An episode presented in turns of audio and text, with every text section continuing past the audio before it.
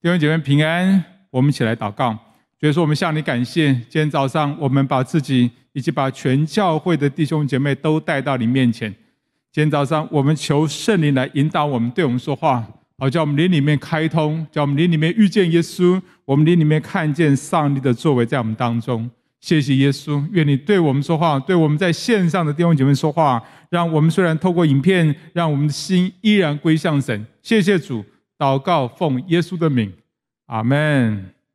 那弟兄姐妹，我们这几个月哦，我们已经查考了《使徒行传》，已经查考完了啊耶路撒冷教会的见证。我们看见耶路撒冷教会是如何诞生的，以及教会如何带出医治，带领许多人归主。还有呢，就是圣灵如何洁净他的教会，还有就是教会如何产生新的领袖，主就将得救的人天天加给他们。今天我们要进入到另外一个主题，就是就是犹太、犹大、呃犹太和撒玛利亚的教会的见证。其实主的心意就是要门徒得到圣灵的能力，好在耶路撒冷、犹太全地、撒玛利亚，直到地极做主的见证。而《使徒行传》第一到第六章，门徒们似乎只停留在耶路撒冷，耶路撒冷教会做得非常好，这个很棒啊，感谢主。但是似乎没有进一步的想到犹太全地和撒玛利亚，以及直到地极为耶稣做见证。第七章就发生了一件悲剧，史提反被众人活活的打死。从那一天起，耶路撒冷教会大遭逼迫。那这当然是撒旦攻击主的教会啊！但是我们的主总是化咒诅为祝福，使悲剧变成喜剧的上帝。当时门徒就分散在犹太全地和撒玛利亚各处。结果呢，这些门徒他们到了那到了所在的地方，他们就到处传福音。其中有一个人叫做腓力啊，他传福音是大有果效的，他带领许多人归向主。甚至连行邪术的西门也信了耶稣。哎，西门这个人是在撒玛利亚是大有来头的哦，因为他常常行邪术，让当地的百姓非常惊讶，所以无论大小都听从他。当地的百姓还称他为神的大能者。哎，多么厉害一个法师啊！连他也信了耶稣，可见腓力传福音是大有果效的。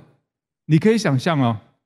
如果哪一天你传福音，有道士、尼姑、和尚都信了耶稣，哎，那是多大的能力啊！后来呢，腓力呢又顺服圣灵的引导，来到耶路撒冷往加萨的路上，那一条路是旷野，那里哪里会有人？但是很巧的是，刚好有一个埃提阿伯的大臣坐车经过那里，埃提阿伯就是现在的伊索比亚。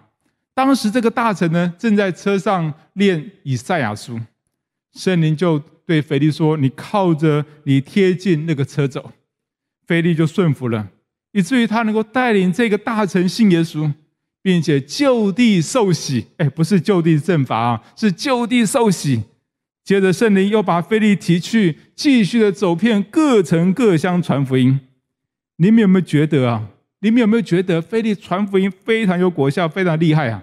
他带领许多人信耶稣，甚至连行邪术的西门也信了耶稣。还有呢，就是这个埃提阿伯的这个大臣也信了耶稣。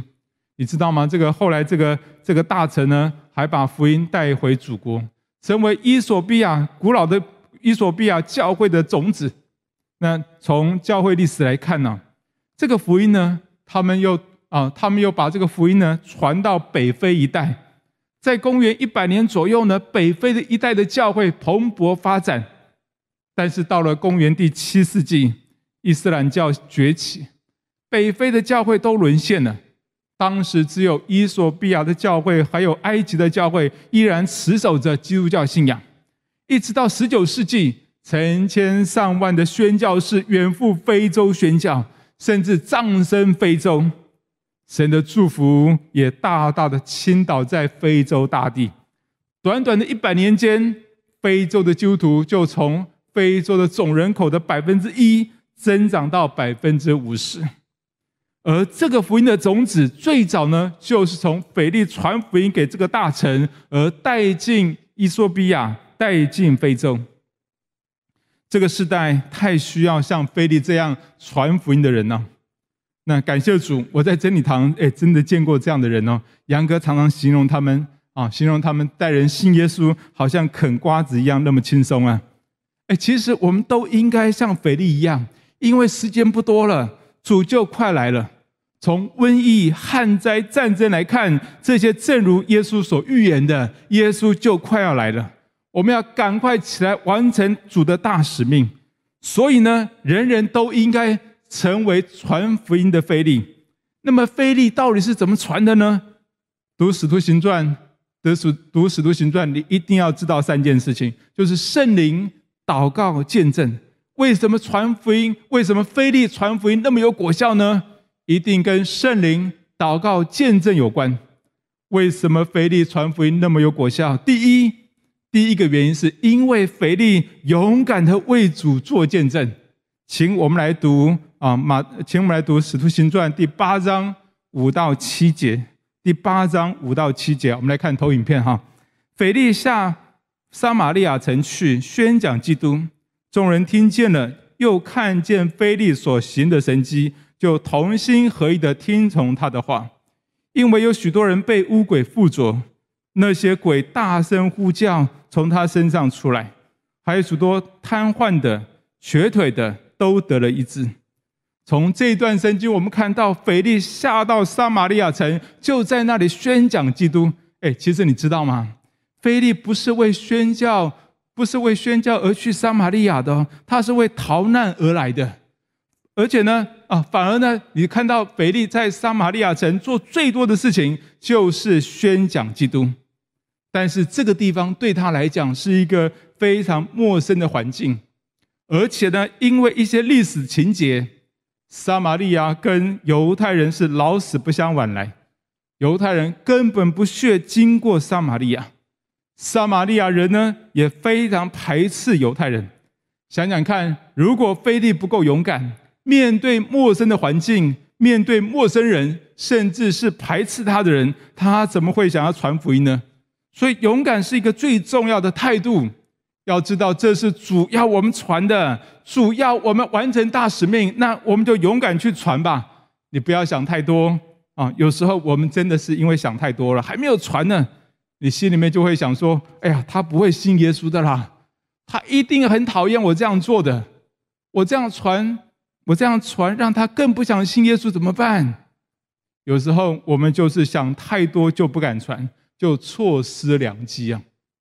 有一次呢，有一位姐妹请我去探访她的父亲，她的父亲生重病在家。那一天我们几个人去看他，我是第一次见到这位父亲。我们闲聊了几句，他没有太多的力气说话。那时候我就为他祷告，祷告完之后呢，我就直接问他要不要信耶稣。啊，他居然说好，那我就带着他做一个决志祷告。接着我就问他说：“你要不要受洗？”老，伯伯啊，你要不要受洗？他居然说好。那我马上就请家人预备一碗水啊，他的太太也在现场。那受洗完之后呢，我就直接问他的太太说：“哎，你也愿意跟你先生一起信耶稣，然后受洗吗？”结果他讲了一些理由，当然就是不愿意了哈。那一天我们很开心。因为有人信主受洗了，当然也有人拒绝，但是一点都没有破坏我们喜乐的心。其实当时我就是操练，不要想太多了，该传的时候就传，该问的时候就问，一定有人信，当然也会有人不信。哎，这又何妨呢？反正结果都交在主的手中。我还有一个经验，过去几年我们有几位同工，我们跟原子大学的两位老师合作啊。我们每一学期都会在学校开启发课程，那这个课程呢，啊，算是在他们的学校有一种叫做经典五十的点数里面呢，啊，那这个点数是跟毕业点数有关的，好，这个我就不多说明了。那说实在，这些学生来上课，绝大多数都是为毕业点数而来的，所以上课就划手机、打瞌睡，哎，真的没有很想再听哎。那我们已经开办了五个学期。啊，这是第五、第五次、第五次哈。那有时候呢，我还真的有点灰心呢。每一次上课的时候，我心里都会想说：“哎呀，他们不会信耶稣的啦，我还要继续来这里带他们吗？”每一次我都要操练，不要想太多，该传的时候就传，该问的时候就问。那这学期呢，我们啊之前还可以实体上课的时候，我记得上课到第三次的时候，这学期上到第三课的时候，我就问他们，结束之前问他们说：我们当中有没有人想要信耶稣的？你举起手来，我要为你祷告。我心里面想说，应该不会有人举手吧？但是我不管那么多了，反正就是问啊。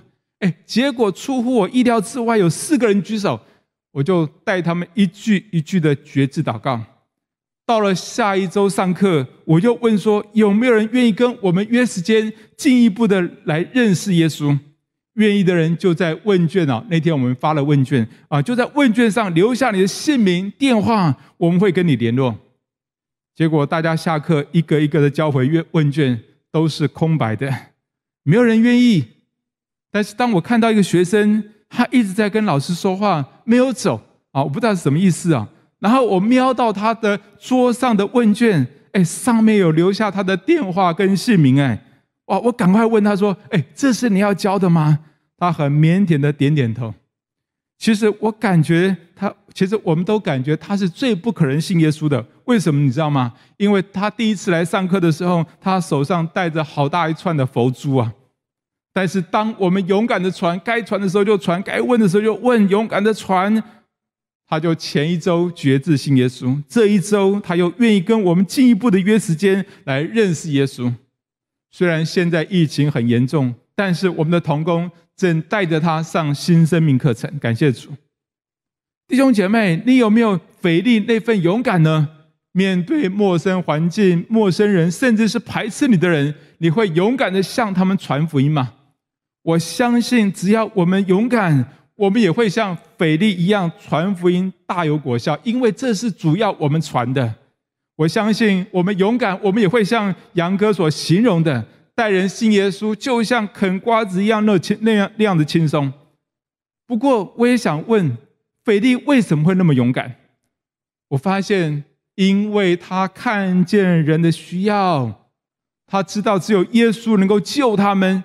耶稣才能够救他们身体，也能够救他们的灵魂，并且腓利对耶稣非常有把握，所以当他到了一个陌生地方，他看见许多被鬼附的、瘫痪的、瘸腿的，他没有撒手不管，他就向他们宣讲耶稣，然后为他们祷告，就有神迹发生，主就借着神迹奇事来证实他所传的道，所以。腓利那份勇敢是基于他知道人有需要，而且他对主很有把握。有时候我们不想传福音，是因为我们不觉得那些人有需要，或是我们觉得那些人的需要，主也不一定能够帮助他们，所以我们就没有那么样的勇气，那么样的勇敢去传福音。所以我们要去看见人的需要，并且要对耶稣有把握。我们要相信耶稣一定可以救他们的。为什么腓利传福音那么有果效呢？第一，因为腓利勇敢的为主做见证。那接着第二呢？接着第二，因为腓力顺服圣灵的带领。我们来看投影片啊，传福音要有果效，一定要有圣灵的工作。如果没有圣灵的工作，再怎么勇敢，一样没有果效。同意吗？而圣灵开始动工的时候，我们必须顺服圣灵的带领。勇敢的去传，那么圣灵的大能就会透过我们彰显出来。就像腓力，就像腓利刚刚到了撒玛利亚，他看见那么多需要的人，他就顺从圣灵去为那些人祷告。结果主用神迹奇事来证实他所传的道。想一想，如果没有圣灵的工作，如果他不顺服圣灵，绝对不可能有那么多的神迹发生，也带不出宣教的效果。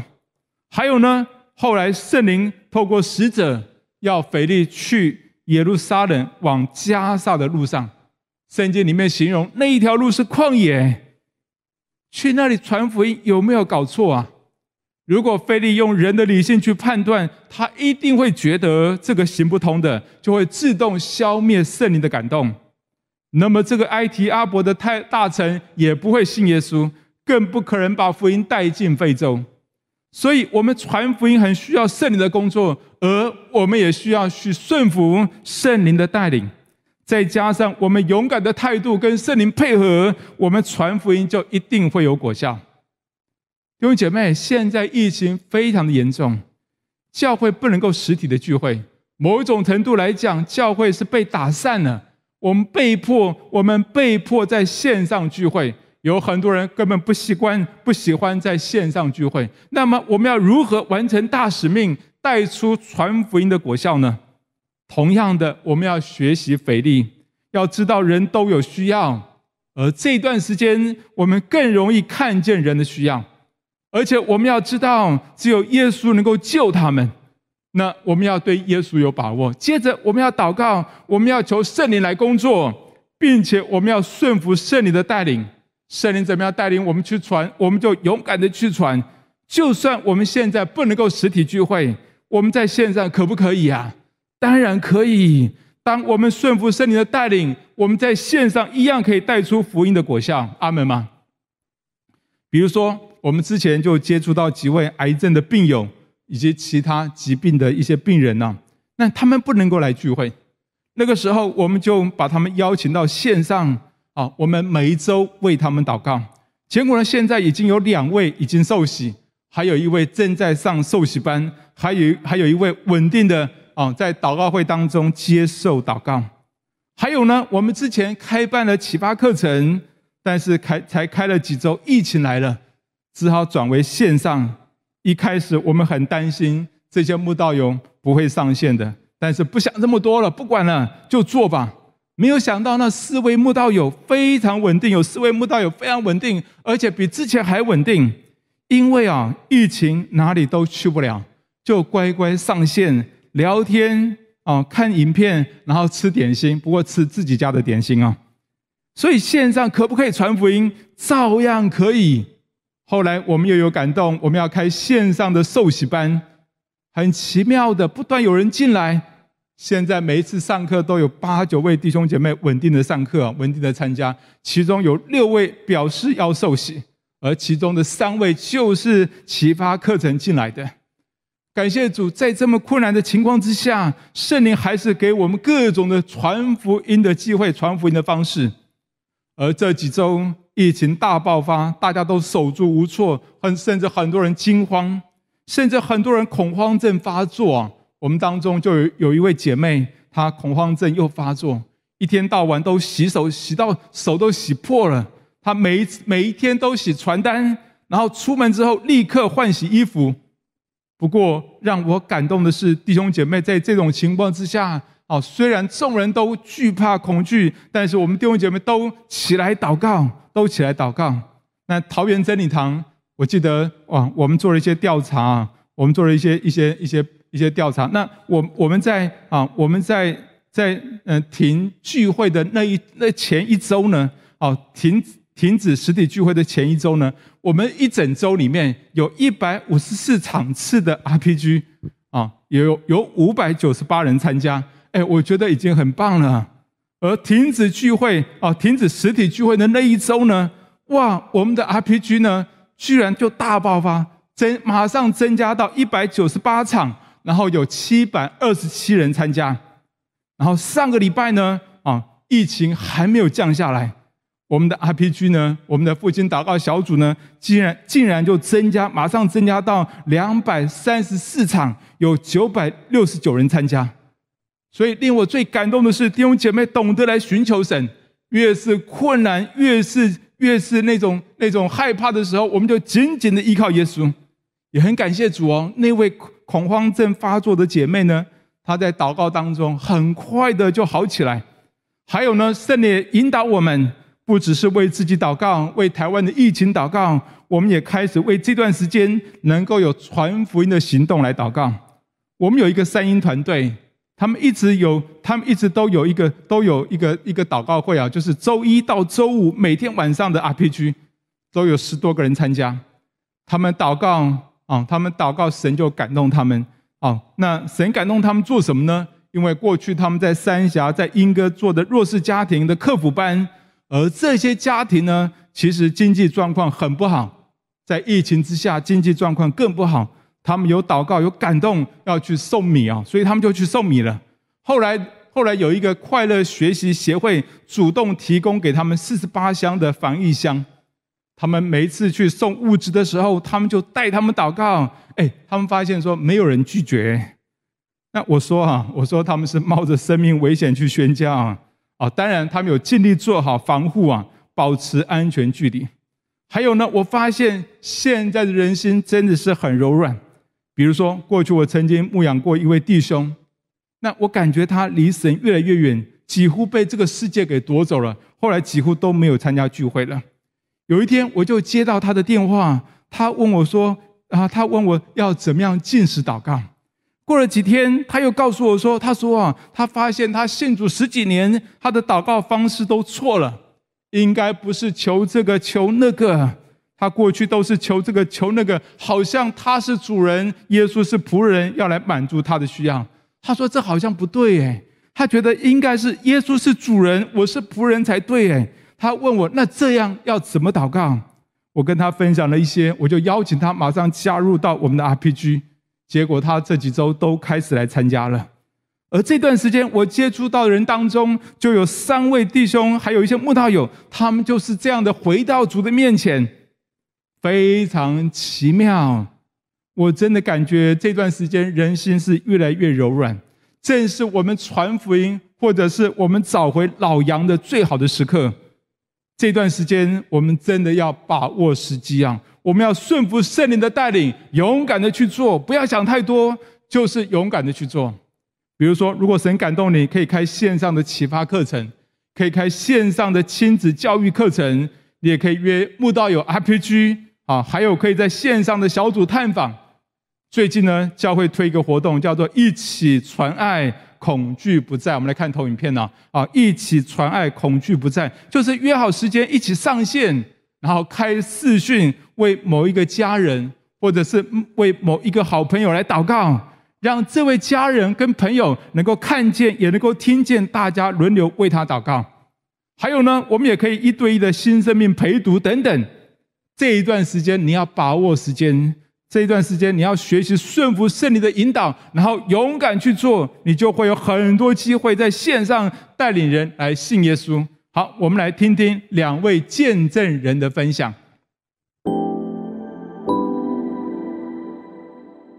会开始做 RPG 是因为想说，嗯、呃，约人一起祷告，自己比较不会偷懒，然后让自己祷告生活能不能稳定一点。还有因为 RPG 它一直讲复兴嘛，那我就想说，哎，什么是复兴？我也很想尝试看看能不能有那个复兴的火在我里面重新点燃，让我自己被更新。教会一直推 RPG，相信 RPG 应该是一个好东西、好事情，所以教会才要推。那我就想说，既然是好东西，我也想试试看，不要让自己。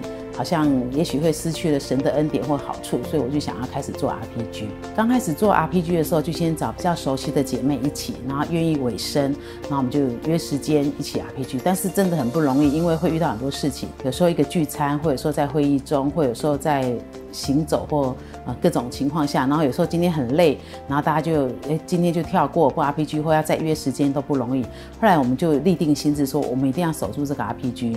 如果没有特殊事情的时候，我们就。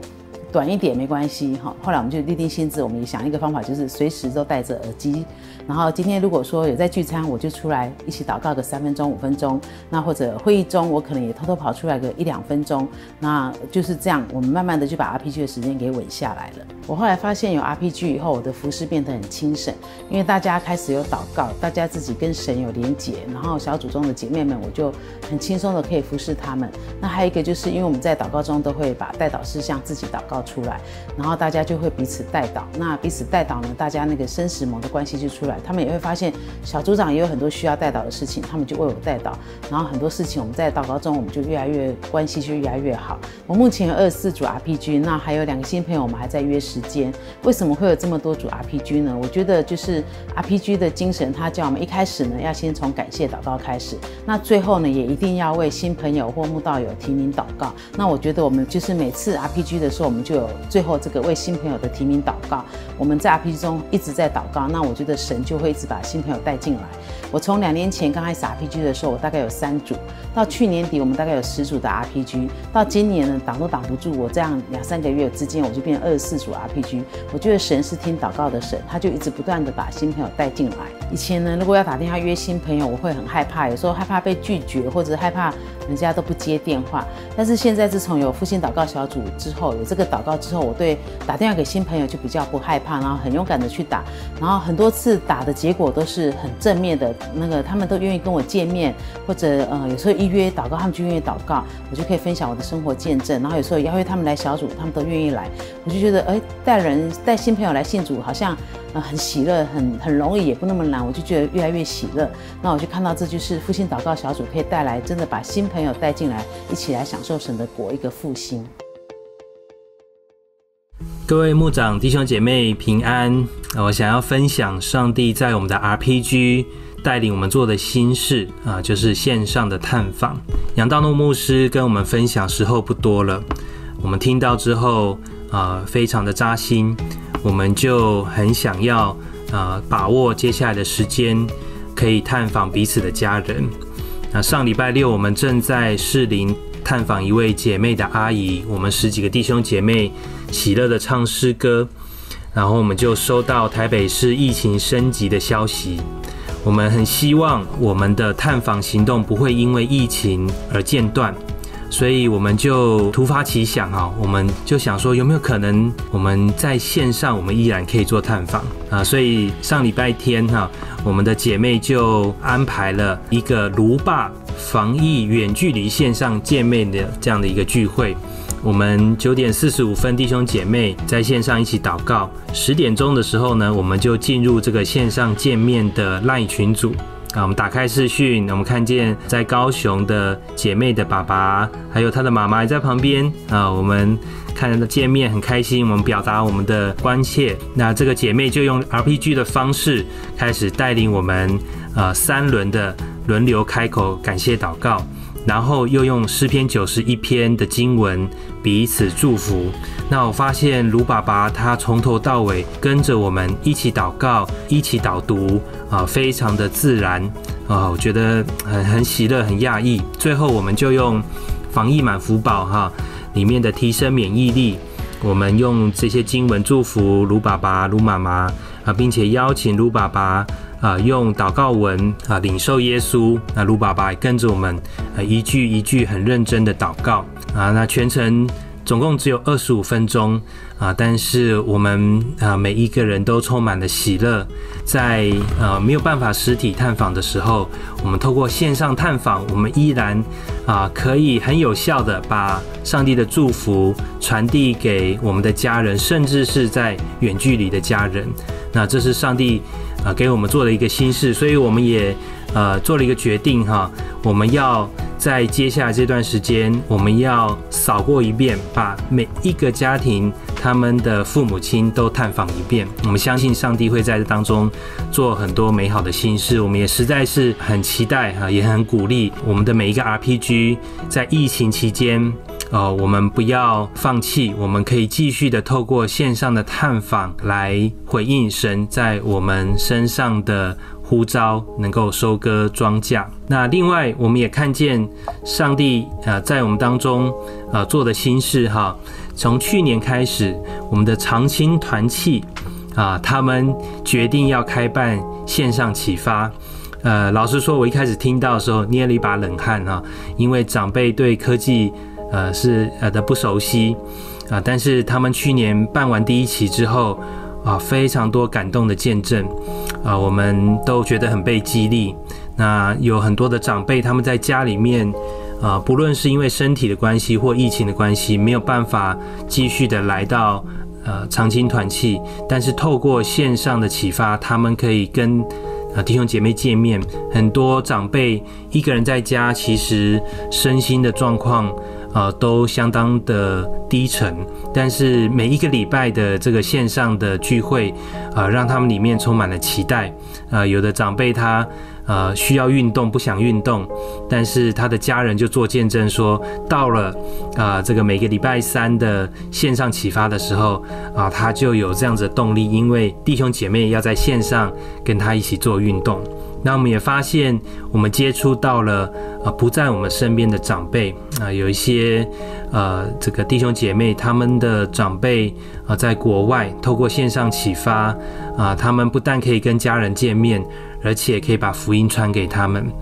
那我们听到呃好几个见证，也让我们觉得很惊喜的是，透过这个线上的启发，福音进到了这个长辈的家中，因为长辈。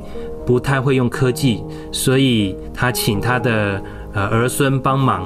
那在这帮忙的过程当中，原本不去教会、不信主的这些家人，他们在这过程当中看见他们的长辈。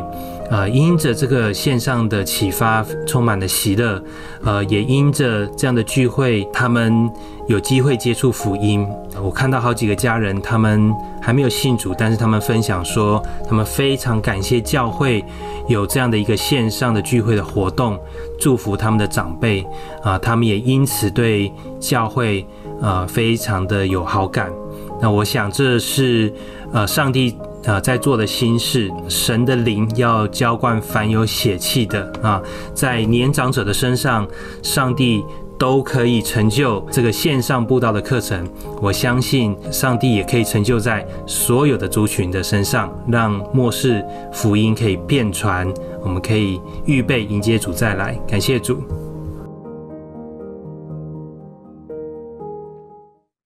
好，感谢主。当我们更多的 RPG 的祷告，圣灵一定会引导我们。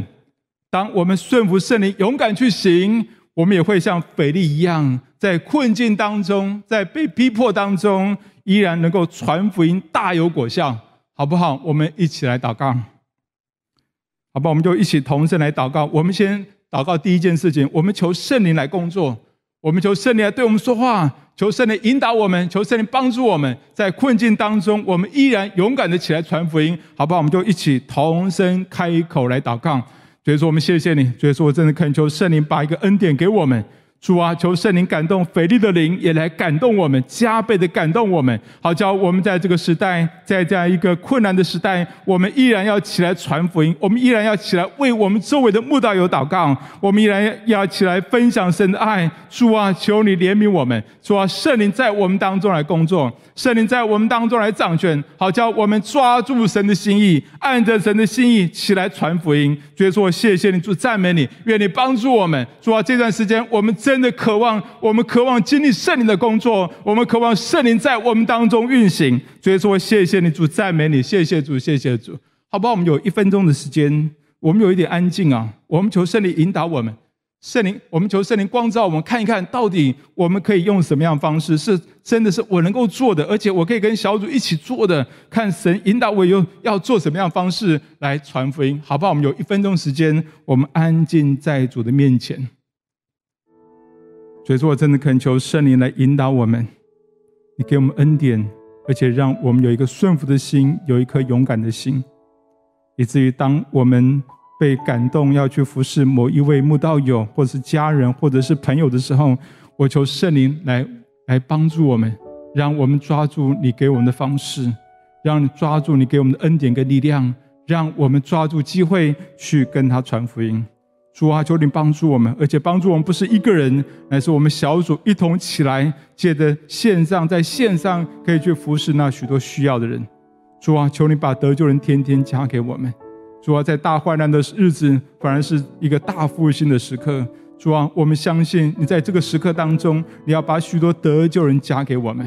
所以说，谢谢你，主赞美你，特别把我们的家人，把我们周围的朋友都带到耶稣面前。求你怜悯他们，施恩怜悯他们，因为他们需要你，他们需要你的拯救，需要你在他们身上做奇妙的工作。谢谢耶稣，谢谢主，奉耶稣的名祷告，阿门。